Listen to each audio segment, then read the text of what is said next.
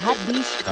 Rabisco. Rabisco. Rabisco. Rabisco Podcast uma produção, canal Diversão e Arte. E aí, Tom, e aí, Dinho, começando mais um podcast rabisco, cheio de passarinho aqui onde eu tô. É o podcast do canal Diversão e Arte. É, bom dia, boa tarde, boa noite pra galera que tá nos ouvindo. É, eu queria começar, Tom e Dinho, com uma pergunta básica, né? O que esperar desse 2021, meninos? O que, que vocês acham? Um ano que já começou aí com alguns, algumas surpresas, alguns, alguns tropeços e, inclusive, já, já, já chego propondo a pauta aqui. Queria falar com vocês um pouquinho sobre essa é, resolução do governo do estado de São Paulo de suspender por três anos o PROAC ICMS, que é a Lei de Incentivo à Cultura do Estado de São Paulo. É, acho que é muito legal a gente colocar isso em pauta, discutir, pensar isso com quem está é, atuando na área, com quem está pensando a área, é, é, uma, é uma questão muito delicada num momento em que a gente vem vivendo, em que a cultura já está fragilizada, né? E dentro desse contexto de pandemia, o campo cultural sofreu demais, como outros campos, mas a cultura especificamente que precisa das pessoas, da presença, da aglomeração, do, do né, da sala cheia. E, de repente ela foi a primeira a ser suspensa lá atrás. A gente já vem falando muito disso, é a última a voltar. Volta ainda com muita com muita insegurança e, e acontece essa essa é, esse, esse, ato. Não vou não vou fazer um julgamento de valor aqui porque eu vou jogar para que a gente faça isso junto do da Secretaria de Cultura do Estado de São Paulo do governo do Estado de São Paulo suspendendo o Proac CMS vamos falar sobre isso mas eu queria também que vocês Tondinho contassem para mim sobre esse olhar de vocês para 2021 afinal esse é o primeiro podcast do ano. Fala Bia, oi Tom, tudo bem? Eu e Dinho Santos chegando aqui em 2021, na nossa primeira edição do podcast. E já abordando um tema complicado. Leis de incentivo, nossa, PROAC, CMS. Eu, a gente vem de um ano, 2020, foi um ano extremamente complexo, principalmente para a arte para a gente aprender a lidar com tudo que tinha em mãos, os teatros fechados, cinemas fechados. No final do ano de 2020, algumas peças começaram a acontecer de forma presencial, seguindo normas de segurança, ainda assim com certo risco e cuidado. E, e agora com a segunda onda, tudo tendo que se rever novamente para tentar barrar o máximo possível essa disseminação, apesar da, da vacina finalmente ter chegado, mas ainda chegou numa escala muito pequena, ainda vai demorar para essa escala ser ampliada e para realmente fazer efeito, porque a gente sabe que mesmo vacinando-se, toda a população só se resolveria. Você vacinando grupos, ainda, ainda assim você ainda, ainda segue em risco. Então vai levar tempo até essa imunização em massa acontecer. Talvez meio do ano, talvez final do ano, enfim. Dependendo de, da nossa atual gestão, fica difícil precisar essas coisas que são de benefício da população. Agora, a arte sempre foi muito criticada e talvez ah, do último ano para cá mais ainda, tendo seus uh, seus aportes do governo sendo sempre questionados e sendo sempre limitados, sendo modificados, cortados, enfim e vendendo para a população uma ideia de que o, o, todo o dinheiro recebido pela arte é para alimentar luxos de artistas e todo mundo sabe que não é bem assim, principalmente nós que estamos na arte, porque as pessoas têm a, a noção de que o artista, o ator é aquele cara que está na capa da revista Cap, é, da revista Caras, em mansões, em viagens espetaculares, e, e só vê esse pedaço. E parece que todo artista é isso. E não é. A gente sabe que é muito mais. É trabalho, é dedicação, é estudo, é correr atrás para fazer as coisas acontecer o tempo todo, constantemente. E se você pensar só na imagem final que você recebe, é fácil você identificar apenas como luxo, como o prazer. E não é bem assim.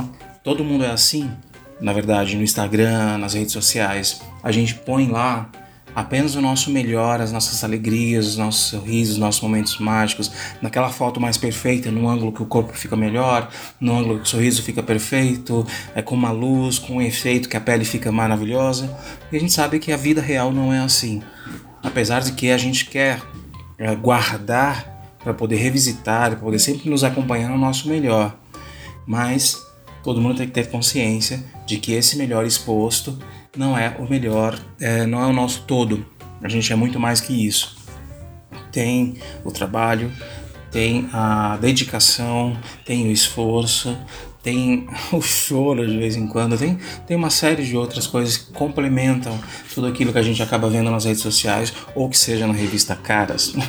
Nada contra Caras, pelo contrário, mas as leis de incentivo sempre foram de grande importância para o desenvolvimento de várias atividades, de vários espetáculos, filmes e séries e todos os, os elementos da arte. E isso, 2020, talvez seja um dos anos em que a gente possa ter uma maior noção dessa necessidade da arte, dessa necessidade é, de consumir arte e cultura, o quanto isso é obrigatório, o quanto isso é necessário. A gente não vive sem arte. Você pensar, ah, tá, o que um cantor faz? Nada. Um ator faz? Nada. Desculpa. É bom rever isso. Quando você vê um filme, não tem só o ator, tem tanta gente envolvida. Passa para ver um pouquinho dos créditos no final do filme. Quanta gente empregada para desenvolver aquele seu entretenimento, aquelas uma hora, uma hora e meia de filme, aquele seriado que você acompanhou uma temporada inteira. Quanta gente envolvida. Então, quando você pensar em leis de incentivo, naqueles valores, aquele valor ele é dividido em todas essas pessoas que desempenham essas funções para tornar aquela obra possível. Uma peça de teatro mesmo que no palco você veja apenas dois atores, tem uma equipe de quase 20 pessoas para tornar aquilo possível. E eu falo 20 pessoas desde a pessoa que você foi lá e comprou o bilhete, comprou o seu ingresso. Então, é a, a importância da arte e da cultura se confirma muito mais em 2020. A pandemia talvez tenha esse benefício, né? Não sei como, mas de uma forma ou de outra a gente tem que tentar buscar os pontos de vista do que a gente pode aproveitar desse momento tão complexo, que o que, que a gente aprende com isso? Então as coisas que a gente aprendeu a dar valor, o que nos causa prazer, coisas simples, coisas mais complexas ou não, mas tudo sempre estará envolvendo a arte, a cultura, a ideia de que alguém produziu algo para me entreter ou para me envolver, para me seduzir, para me animar, para me fazer refletir. Enfim, eu acho que a arte tem esse poder de reflexão, de ensinamento, de aprendizado, de questionamento. Então, eu acho começando com esse tema complexo, vamos para 2021, porque eu acredito que 2021 vai ser esse ano para a gente pensar o 2020, tudo que veio dele, e agora repensando, refazendo, recomeçando e tocando em frente como pessoas ainda melhores. Fala galera do Rabisco Podcast, aqui é Tom Miranda. 2021, estamos aí começando uma nova temporada aqui pro Rabisco Podcast. Espero que todos, todas e todes podem, possam ficar aqui juntinhos conosco esse ano para poder a gente se alimentar muito de arte e cultura, beleza? Bom, Bia, respondendo a sua questão, é, eu, eu vejo o ano de 2021 com um pouquinho mais de esperança do que foi 2020, né? Eu acho que a gente tá caminhando para poder é, é, conseguir controlar essa, essa, essa pandemia, né? E tudo que ela trouxe né, para poder a gente é, se adequar a esse novo normal, né, que ela impôs Acho que a vacina vai nos ajudar muito a, a sair desse túnel, né? Mas não acho que vai ser tudo agora para ontem, né?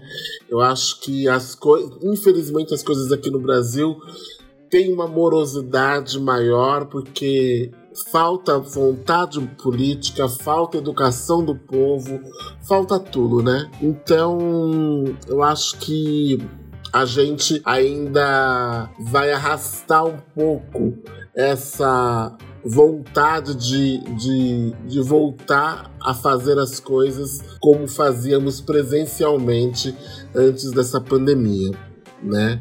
Mas como é, é, a gente vive, vivenciou tudo isso em 2020, continuamos vivenciando. Eu acho que a gente aprendeu muitas coisas, né, durante esse, esse período e que com, com um certo domínio a gente vai conseguir é, é chegar no fim deste túnel. É o que eu, é o que eu vejo como, não só como cidadão, mas também para para a minha visão para a cultura para esse ano, né? É, em relação ao Proac, né? No, no, eu acho, eu vejo com muito, com muitas ressalvas essa decisão do governo paulista de, de suspender, né? Esse o, o, o, a lei, né? Para poder é, é, aprovar projetos e esses projetos serem captados né, com, com as empresas, eu vejo com muitas ressalvas porque nada foi explicado, né? De, efetivamente nada foi explicado. Então eu estou só observando por enquanto, não tenho ainda um, um, uma opinião formada porque eu acho que o governo precisa se explicar, né? Porque não, não assim é, foi uma decisão que não foi é, compartilhada com, com, com a classe, não foi compartilhada com a sociedade, não, ela foi simplesmente decidida e publicada. Né? É, não teve um diálogo, né? Então, por isso que eu vejo com muitas ressalvas, porque a ideia tem um quesinho de, de de que parece ser boa, mas vindo de quem vem, eu fico com ressalvas. Então, vamos ver o que vai acontecer, né? Mas eu estou sabendo que você andou falando sobre isso, sobre é, esse lance do PROAC com algumas pessoas, né? E aí, quem são essas pessoas que você convidou para falar pra gente que talvez elas tenham algo mais concreto do que a nossa é, singela opinião, né? E aí, Bia? Então, para a gente conversar sobre isso, acho que nada melhor do que a gente falar com quem realmente atua na área, mas não só atua, como também pensa o campo cultural, como também trabalha a favor da cultura de uma forma muito, muito presente, muito forte, com uma postura é, política muito interessante. Para isso, eu queria chamar para nossa conversa duas pessoas, são duas convidadas muito especiais hoje. É a Daniele Torres, que é uma museóloga, ela tem pós-graduação em História da Arte, em Gestão Cultural, em Comunicação Empresarial. Ela é uma pessoa muito interessante porque ela faz a ponte, né, essa ponte que a gente sempre fala que precisa ser feita com tanto cuidado entre arte e mercado, né, passando por um conhecimento profundo sobre esse campo das leis de incentivo. Ela já foi gestora de patrocínio da Vale, coordenadora de projetos da Fundação é, CSN. Ela atua há mais de 25 anos com leis de incentivo, com captação de recursos. É sócia da Companhia da Cultura e também de um site que a gente sempre indica aqui como referência, que é o Cultura e Mercado, que é um site e uma escola de cursos livres nessa área de gestão cultural, de leis de incentivo captação de recursos. É, e hoje também ela é conselheira da Comissão de Direito das Artes da OAB de São Paulo. Quer dizer, ninguém melhor para a gente trazer para uma, uma pauta, para uma discussão responsável e, e, interessante como essa que a gente precisa é, colocar em pauta do que Daniele Torres, né? Então eu queria primeiro agradecer a, a Daniele pela, pela disponibilidade, pela total atenção, pela disposição por essa conversa tão boa e tão rica que a gente teve.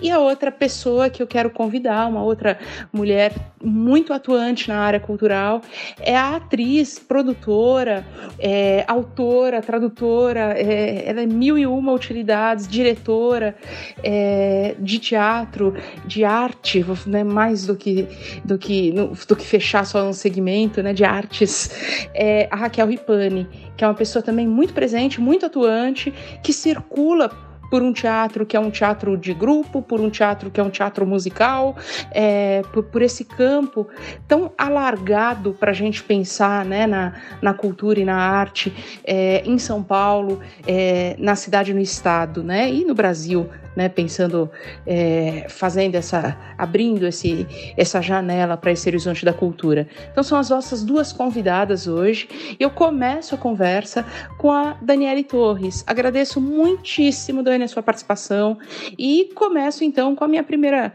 meu primeiro questionamento que está aqui borbulhando na minha cabeça. Dani, então eu queria começar, antes da gente falar sobre essas atuais decisões do governo de São Paulo, frente à Lei de Incentivo à Cultura do Estado, PROAC CMS, é, eu queria que você pudesse falar um pouquinho para gente, com mais propriedade, é, o que é o PROAC CMS? Qual é a importância que ele ganhou no Estado e no país no decorrer da sua existência? Muito obrigada pelo convite, é um super prazer colaborar com o canal Diversão e Arte.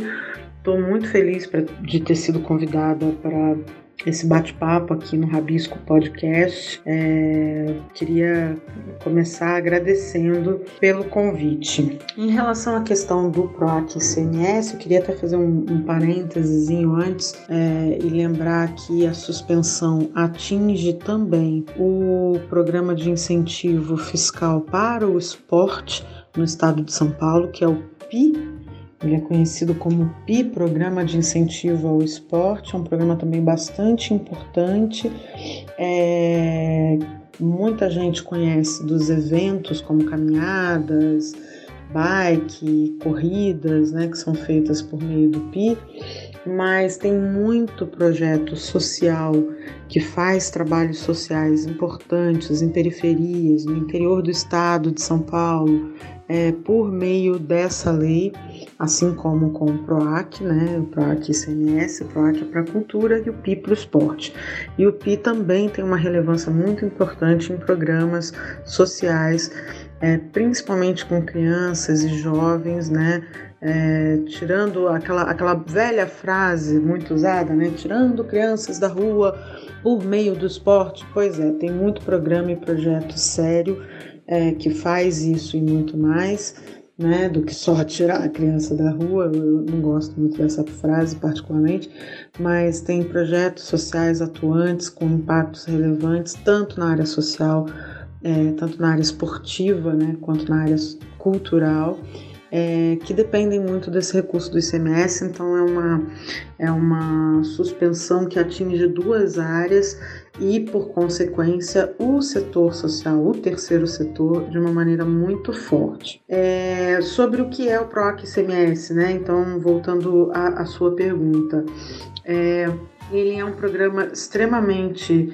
relevante de incentivo à cultura por meio de renúncia fiscal, ou seja, é, uma parte do imposto, até 3% do imposto, que é o ICMS, o Imposto sobre Circulação de Mercadorias e Serviços, pode ser investido em projetos que precisam ser pré-aprovados pela secretaria correspondente, ou seja, a Secretaria de Estado de Cultura e Economia Criativa de São Paulo.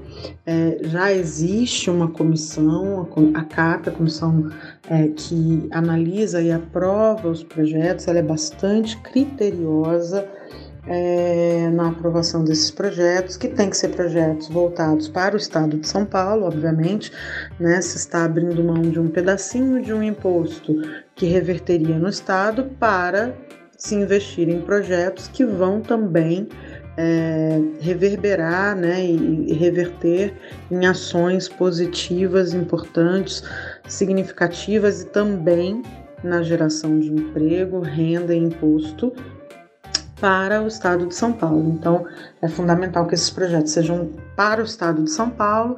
Os projetos são pré-aprovados, aí eles é, recebem uma publicação no Diário Oficial do Estado de São Paulo e é, a partir disso, o que acontece? O dinheiro não vem direto da secretaria é, do Estado.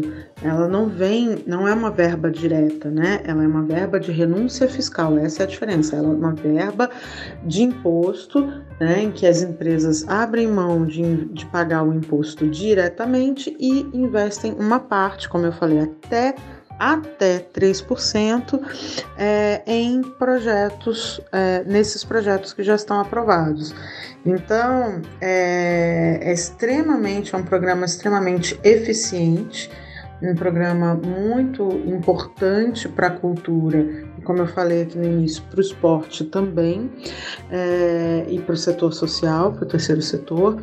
Existem orquestras, existem companhias de dança, existem museus que dependem desse recurso, principalmente no interior do estado, mas aqui nos, na, no, no município de São Paulo grandes instituições relevantes, é, como grandes museus, também usam a verba do PROAC ICMS para realizar suas ações e essas ações têm contrapartidas garantidas dentro delas. Então, é, essas ações necessariamente é, prevêem acessibilidade, prevêem gratuidade, né? Então, existe uma, um impacto muito grande para a promoção da cultura, para a difusão do fazer artístico e cultural e, é, obviamente, para a geração como eu já falei, de emprego, de impostos, né? Porque tudo isso tem que se prestar contas ao final da realização do projeto.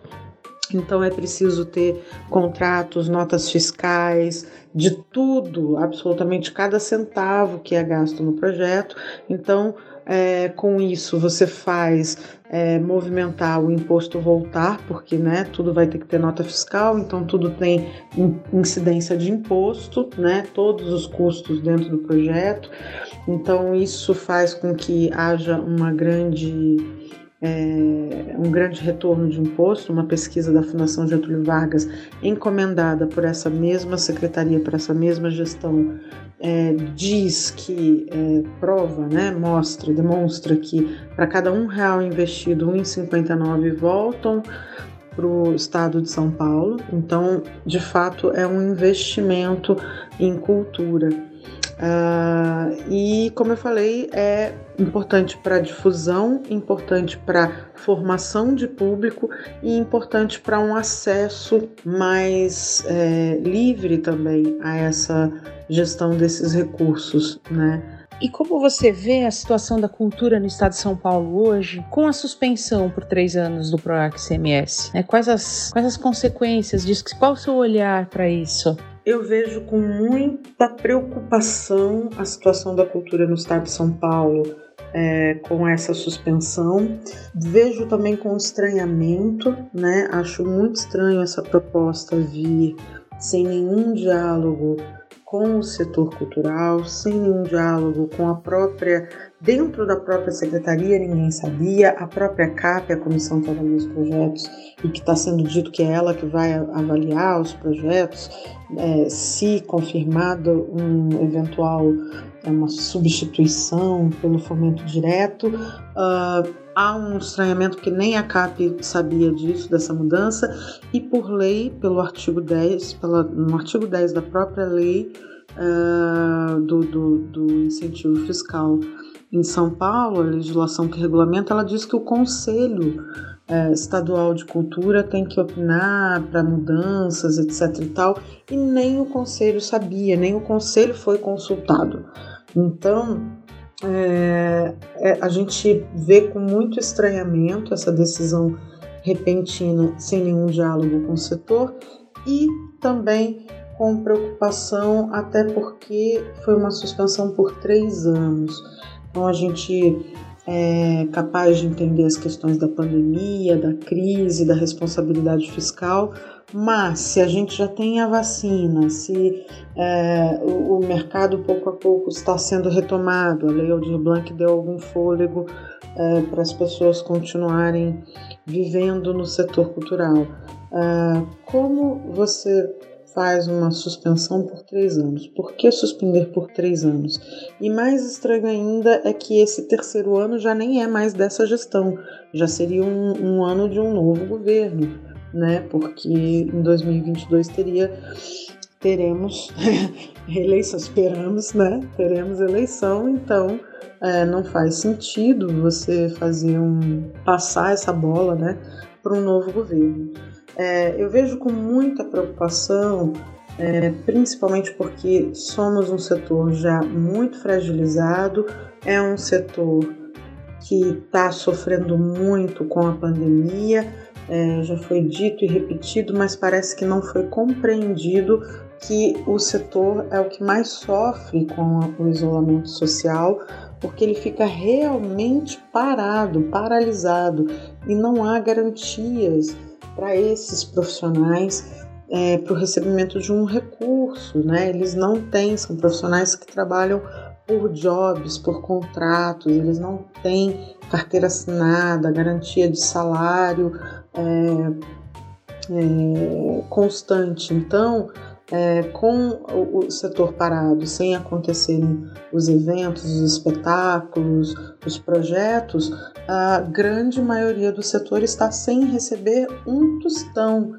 e seremos os últimos a voltar, né? Então, porque enquanto prevalecer a pandemia, enquanto tiver a necessidade do isolamento social, não é possível fazer, juntar as pessoas. O nosso é, é, trabalho ele é essencialmente né, juntando pessoas. Então, por mais que se possa fazer uma coisa ou outra migrar para o online, a maior parte do nosso, da nossa produção cultural ela acontece é, presencialmente. Então é um risco de um apagão realmente, é um risco de uma, um, uma migração, as pessoas vão ter que fazer outras coisas, vão ter que viver de outras coisas, vão desistir da área, do setor, né? Como, como elas vão sobreviver é, sem receber nenhum salário, né? E esse, essa, esse vácuo de produção, né, também é muito significativo uh, do ponto de vista de, do que a gente é, pode fazer com a cultura, né? A cultura ela é educação, ela é desenvolvimento, ela é a, a ampliação do, do horizonte, do olhar, né? Ela é ela que faz uh, o ser humano ter mais consciência crítica, é, ter uma capacidade reflexiva maior. Então, quanto mais a gente mata a cultura, mais a gente leva a nossa população para um estado de ignorância, né, para um estado de menos conhecimento. Então, é muito preocupante em todos os sentidos. E você acredita que o PROAC edital possa realmente suprir a falta do incentivo fiscal, como afirma o governo? E para a gente ir concluindo a conversa, acho que é extremamente importante tudo isso que você tem trazido e apontado aqui nessa conversa para a gente. É, queria te perguntar quais os reflexos dessa decisão para os produtores culturais atuantes no estado hoje? Os reflexos são é, uma, uma boa pergunta e uma, uma questão que a gente só vai ver lá na frente. É, e é por isso que eu acho que é muito importante a gente rever a gente conversar sobre essa decisão, é, buscar o diálogo com o governo do estado, especialmente com a secretaria.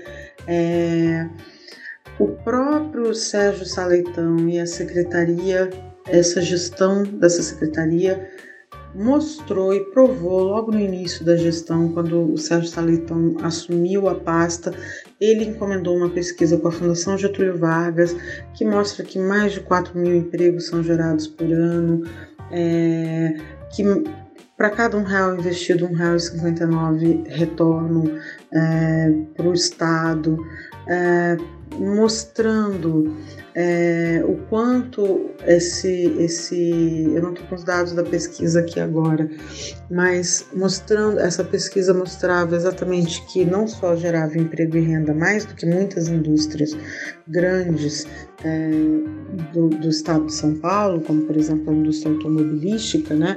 A cultura emprega mais do que isso, mas mostrava também um impacto no turismo, na dinâmica do estado como um todo, atraindo recurso para outras áreas. Então mostrava um impacto em outras áreas além da cultura, além desses 4 mil empregos gerados na cultura, você é, é, tinha uma geração de emprego é, e, e, e, renda de bilhões, né, bilhões com B de bola, é, de bilhões no estado de São Paulo, uma injeção que vem do turismo, do restaurante, do hotel, do ônibus ou do avião que a pessoa pega para vir assistir uma, um espetáculo, para ir a uma exposição no museu, para assistir uma orquestra jovem, né? Eu volto a falar muitos projetos sociais, né? É, em periferias ou mesmo nos, no, no, interior do estado de São Paulo, é, projetos de impacto social é, vivem,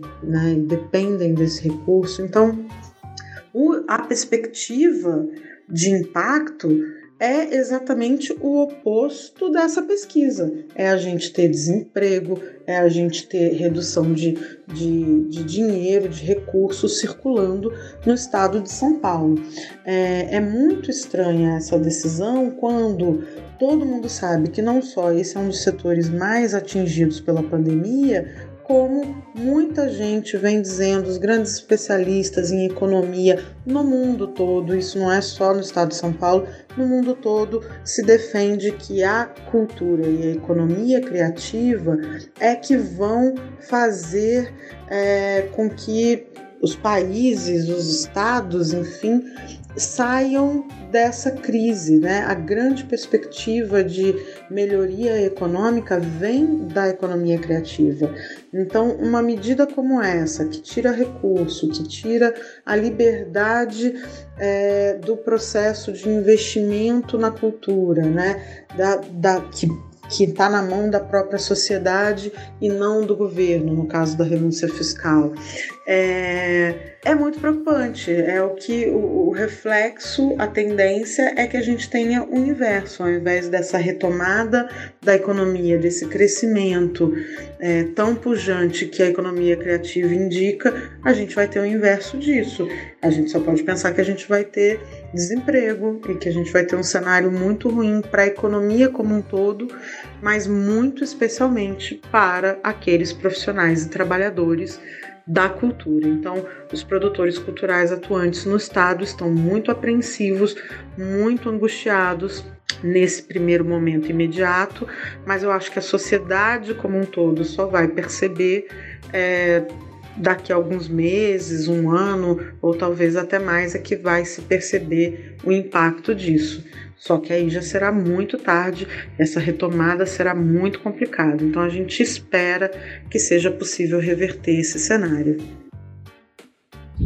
Nossa, super obrigada, Dani, pelas suas, é, pela sua disponibilidade, pelas suas reflexões, por toda a informação e por todo esse conteúdo que você trouxe aqui pra gente. É, eu queria, então, abrir mais uma, mais uma janelinha de conversa, aproveitar a deixa dessas questões que a Dani trouxe tão bem pra gente, a Daniele Torres, e, e chamar uma atriz, né? Chamar a Raquel Ripani para continuar aqui nesse bate-papo com a gente. Bem-vinda, Raquel. Obrigadíssima pela tua disponibilidade e disposição também de estar aqui com a gente hoje. Então, Raquel, é, primeiro eu queria começar falando um pouquinho mais de Raquel Ripani, né? Raquel é, assim, é mil e uma é, frentes de atuação, né? Porque ela é criadora de conteúdo, é diretora, é performance, é autora, é tradutora, é produtora, é, é especialista em multiplataformas, é, ela tem uma uma, um trabalho de mais de 30 anos de experiência,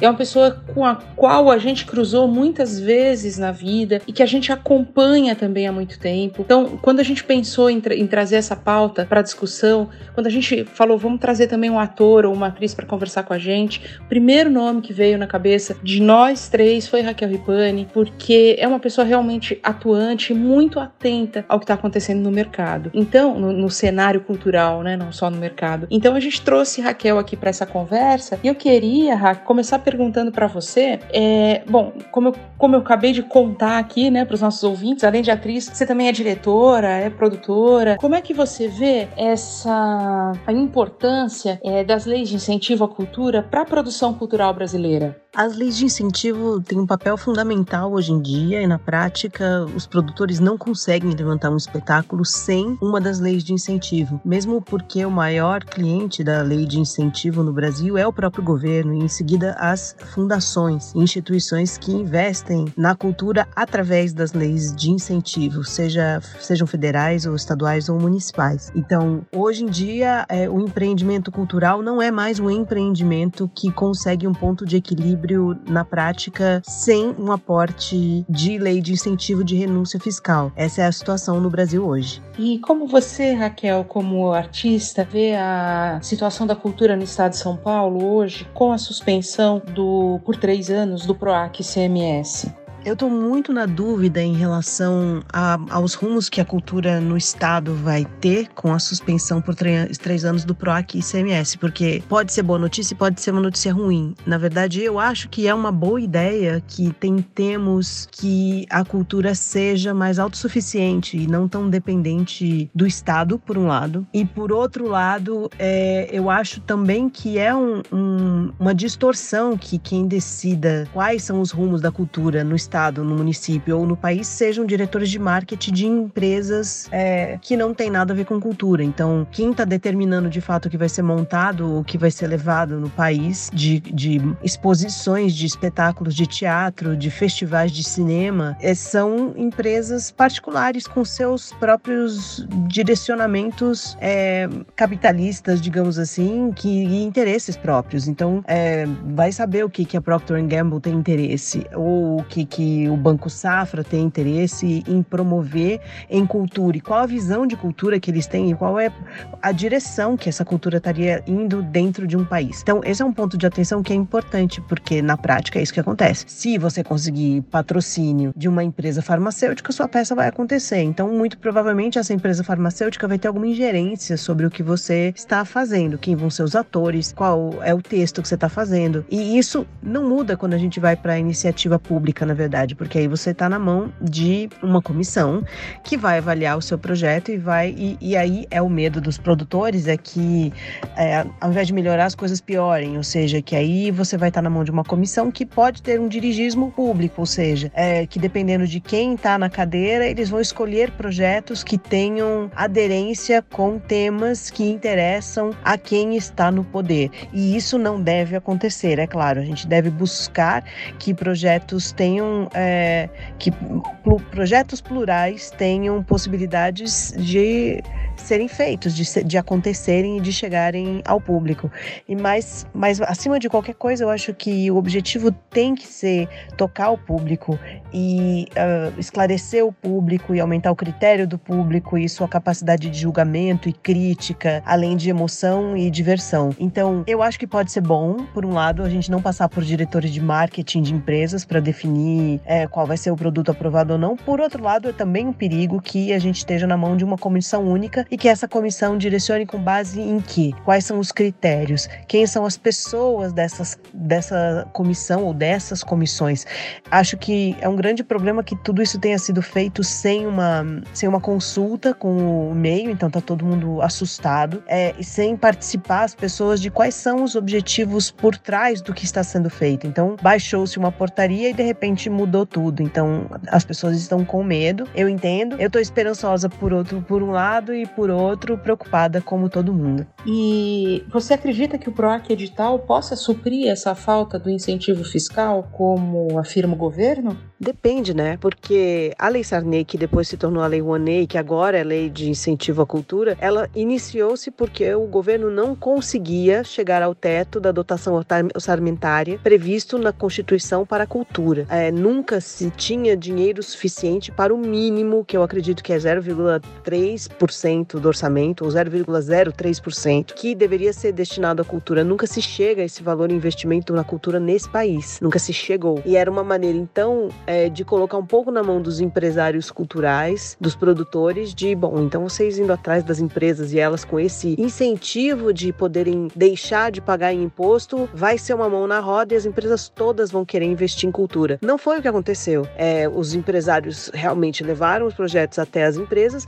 e as empresas se viram numa situação muito privilegiada de poder escolher como um cardápio o que elas queriam que tivesse ou não, com que artistas e por quanto dinheiro. Fora as distorções que aconteceram na lei Rouanet e nas, enfim, na lei do PROAC não tanto, realmente. Eu acho que as leis estaduais, tanto estaduais quanto municipais, estadual e municipal, elas têm é, um funcionamento muito bom e muito poucas distorções, na minha opinião, mas sempre há alguém que vai tentar olhar uma lei de incentivo como uma maneira, uma janela de conseguir um objetivo para si. Isso eu falo em termos de empresas, de captadores e até de produtores, e a gente não deve julgar a lei pela distorção, assim como a gente não deve julgar o cidadão comum pelo criminoso. Eu acho, eu torço para que sim, que o PROAC consiga suprir a falta de incentivo fiscal e o medo é que não, que ou seja, se esse valor não estava lá para início de conversa, ele não apareça agora e pior, ele vai, ele saia da cultura para um outro lugar que a gente ainda não sabe e, e do qual a gente não vai ser informado. Acho que a falta de transparência é a minha maior crítica.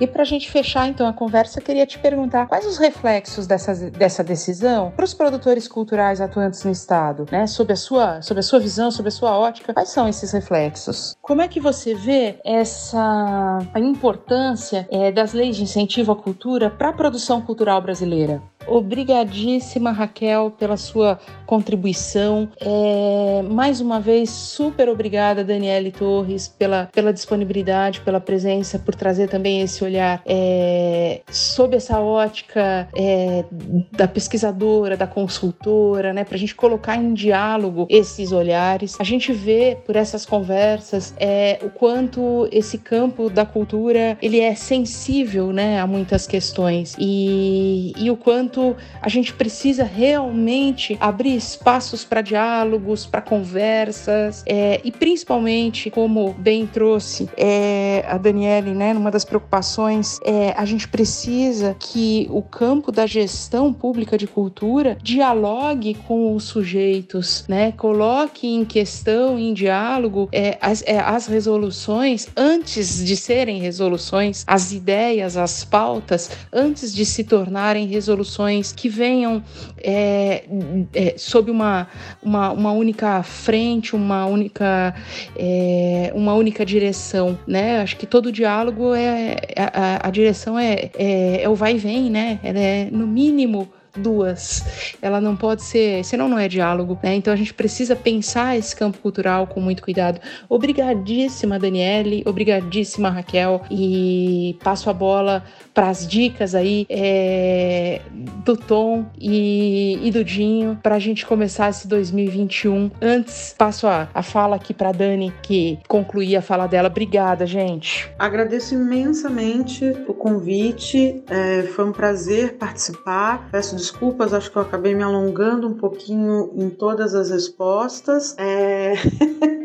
mas é, acho super importante discutir esse tema agora. Então, queria parabenizar é, o canal e também, principalmente, o Rabisco Podcast pela, pela iniciativa. E vamos, né, vamos juntos aí atravessar esse ano de 2021. Um ótimo ano para todos, né? Para todos. Todo mundo espera alguma coisa de um sábado à noite. Bem no fundo, todo mundo quer zoar. Todo mundo sonha em ter uma vida boa. Sábado à noite, tudo pode mudar. Suas dicas culturais no Rabisco Podcast. Um oferecimento canal de versão em arte. A sua identidade digital brasileira. Opa, vamos de dicas culturais. Olha só, eu vou trazer duas dicas que eu acompanhei recentemente e que vale super a pena. Eu recomendo e volto a recomendar novamente porque são ótimas. Primeiro, é uma temporada de uma série Porque as Mulheres Matam no Globoplay, que traz três histórias de três famílias que se passam na mesma casa em épocas diferentes. Uma família dos anos 60, uma família dos anos 80 e uma, e uma família que, que é contemporânea de 2019. Então você vê as diferenças dessas famílias simultaneamente. Você vai acompanhando trechos de uma, trecho da outra ao mesmo tempo. Tem uma das personagens que eu mais gostei, que é a da Lucy Liu, que é dos anos 80, então traz mais cor, ela é uma perua chique e a história dela é muito mais profunda e me encantou muito mais. Então, por que as mulheres matam no Globoplay? Vale conferir. E a minha segunda dica é um filme que estreou hoje no Disney Plus, o filme Clouds. O filme Clouds ele tem um toque pessoal para mim, porque eu passei por um, por por um contexto similar à história. Uh, é baseado em fatos reais. O rapaz Zachary teve câncer em 2012 nos Estados Unidos, um câncer terminal. E quando ele teve a notícia de que o câncer era terminal, ele passou a produzir música, gravou uma música que fez muito sucesso nas redes sociais, então ele se tornou uh, um, um, um, sucesso é, é um sucesso assim, tremendo, imediato e antes de sua morte. Então você acompanha esse trecho, esse pedaço da vida dele, um pouquinho antes e, e até o final de sua vida. Então é muito tocante. E para quem viveu, o, o, quem, quem conheceu alguém de perto, quem passou por essa questão do câncer, vai se sentir muito tocado e, e, e muito emocionado com essa história belíssima. Sem contar que a música que enreda o filme, que é a música do Zachary, a música Clouds, é super, super, super bonitinha. E eu até vou encerrar aqui com a própria música Clouds. Até já, a gente se vê semana que vem. Aquele abraço.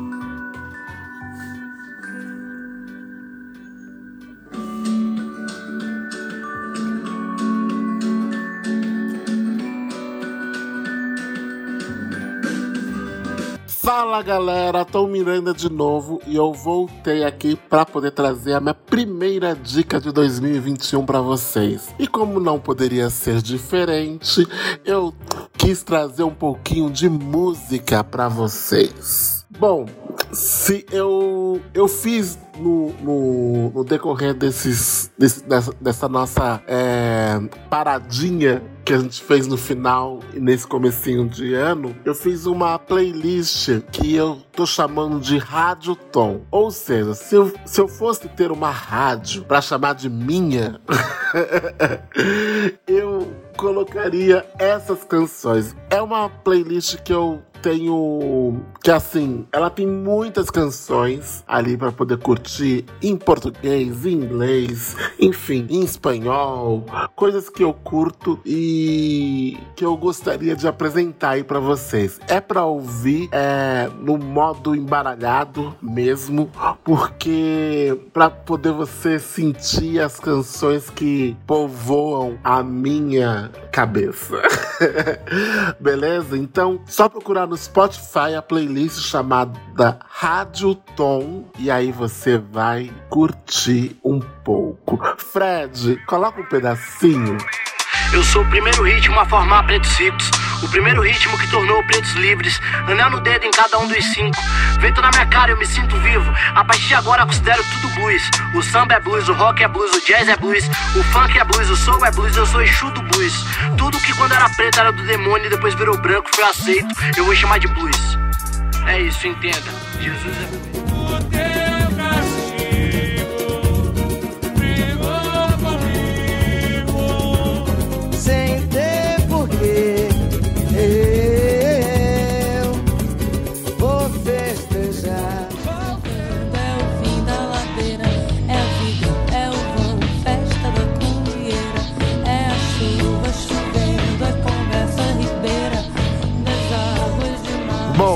Isso, pessoal. Espero que vocês curtam Rádio Tom no Spotify. É só se divertir.